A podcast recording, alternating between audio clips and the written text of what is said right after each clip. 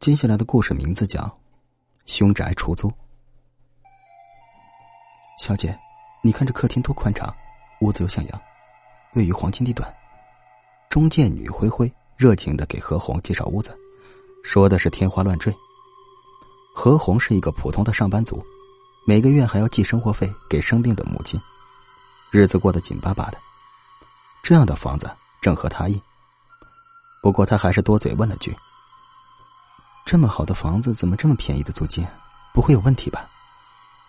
何红这么一问，灰灰的脸瞬间变色。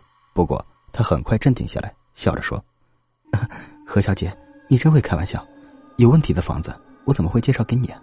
你放心吧，房东在加拿大那边呢。他前段时间打电话委托我，帮他把房子租出去。”灰灰一边给何红拉家常，一边说道：“你知道的。”有钱人根本不在乎这几个钱，所以就便宜租了。何红听灰灰这么一说，这才安心下来，当即签了一年的合同。当灰灰走出房门的时候，他身上的汗毛全都竖立起来。要知道，虽然他是新人，不过他还是知道一些内幕的。听说这家房子的女主人割腕而死，就死在自家的浴缸里。警察来了，看到满满一浴缸全是血。其中一个女警察还晕了过去。女主死后，男主人委托中介把房子卖出去。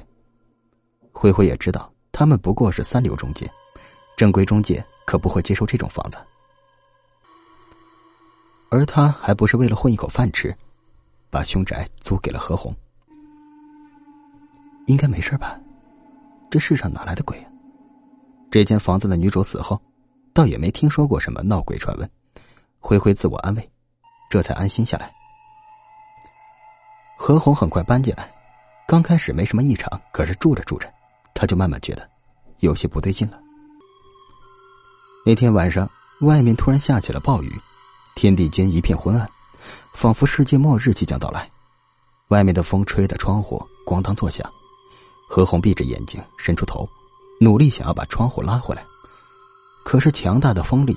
仿佛要把他整个人吹出窗外。偌大的雨点儿也用力的拍打在他脸上，让何红感到一阵刺痛。也刚好凑巧，窗户拉回来，何红刚把头伸回来，就看到一个东西从他头上急坠下来。紧接着，只听一声巨响，这才知道，原来是暴风雨导致楼上的玻璃砸了下来。说来也是惊险，如果何红慢了半分，那玻璃刚刚就砸在他头上。何红在生死边缘走了一圈，他的心脏扑通直跳，也让他没有想到，原来生与死的距离，竟然是一刹那之间。还是洗个澡吧。他走进了浴室，开始洗浴，洗着洗着，竟然闻到了一股浓烈的血腥气息。等他睁开眼睛后，这股味道又消失不见了。这晚上，何红心事重重，草草的洗完澡出来，刚来到客厅，一道惊人的雷声。铺天盖地的打了下来，闪电好像金线，把整个客厅照亮。这一瞬间，何红全身鸡皮疙瘩都冒了起来，伴随着巨大的雷声，惊声尖叫起来。何红惊恐的看到，在客厅角落的地方，一位身穿红衣裙的女人紧紧贴在墙角。从外形上看，女人形销骨立，脑袋削尖，脖子很短，就好像脑袋陷入身体里。再加上一身火红似血的大红裙，刚好遮住了双脚，让何红想到了鬼。他又大叫了一声，因为他看到女人慢悠悠的转过了脸，那是一张恐怖至极的脸，一张脸惨白，毫无半点血色，一双下陷无神的双眼，根本看不到瞳孔，整个人看起来毫无生气，根本就是一个活生生的鬼。轰隆一声，巨大的雷声再次劈下来，这次惊天动地，似乎爆裂了整个宇宙。任何红觉得雷声就在他头顶上，仿佛自己被雷击中了，他不免浑身颤抖起来，吓得闭上了双眼，大气儿都不敢出一下。何红几乎吓得快哭了出来，身体僵立在原地。隔了好久，他才慢慢的睁开眼睛，发现之前的女鬼消失不见了。他很快打开电灯，环视了屋里，刚才发生的一切，如同做梦一样。可他清楚的明白，他真的见鬼了。以至于让他觉得整个屋子都弥漫着一股恐怖的气息，似乎还能闻到血腥味儿瞬间，一股凉意飘进身体，刺入骨髓，连空气也被诡异冻结了。该死的中介，我一定投诉他们。何红想到之前中介女的怪异，现在什么都明白了，难怪这间房子租金这么便宜，一定是凶宅。第二天，当何红找到了中介女灰灰，扬言要投诉她，并且要他赔偿的时候，灰灰得意的说：“何小姐，不怕告诉你，我们这中介无证经营，要有什么事儿一跑了之。再说了，你不是也真的缺钱吗？大不了我帮你找个道士做做法。”何红为了图便宜。找了一个黑中介，现在索赔无果，又听了灰灰的话，只能妥协。那好，你一定要帮我搞定。灰灰得意一笑。下午，他不知从哪里找了一个道士。只见道士身穿黄袍，手拿桃木剑，煞有其事的在客厅里各个地方撒了一把米，然后拿着桃木剑不断挥舞，整个屋子到处贴着黄纸。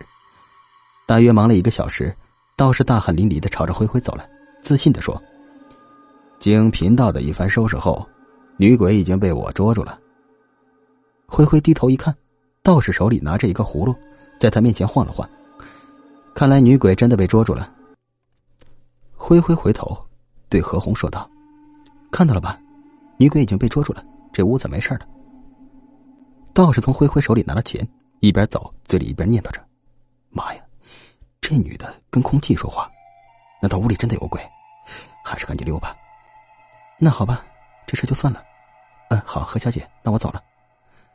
灰灰离开的时候，并没看到何红的嘴角上扬起了一抹诡异的笑容。他回到中介后，还津津乐道的跟同事说，自己终于搞定了前些日子的凶宅，还得了一笔小小的佣金。谁这么不开眼呢？还租到了凶宅？同事好奇的问道：“就是他呗。”灰灰把租赁合同给同事看了看，上面还有何红的具体信息和身份证照片。当同事看到何红的照片，瞬间脸色大变，一字一句的说：“前些日子死的就是他，不不是吧？不信你看看那堆旧报纸。也许是冥冥中早有注定。”灰灰还没走近，一张残旧的报纸诡异的飘到了地上。灰灰看到报纸上偌大的标题写着。女子婚变，割腕自杀，死在浴缸。屋子沦为凶宅。标题下，一张大的黑白照片映入眼帘。忽然，照片一变，女人的脸融掉了，两颗眼珠子咕噜一声滚落在地，刚好落在灰灰脚下。接下来是一声划破天际的尖叫声，然后灰灰倒地，气绝身亡。好了，故事讲完了，再见。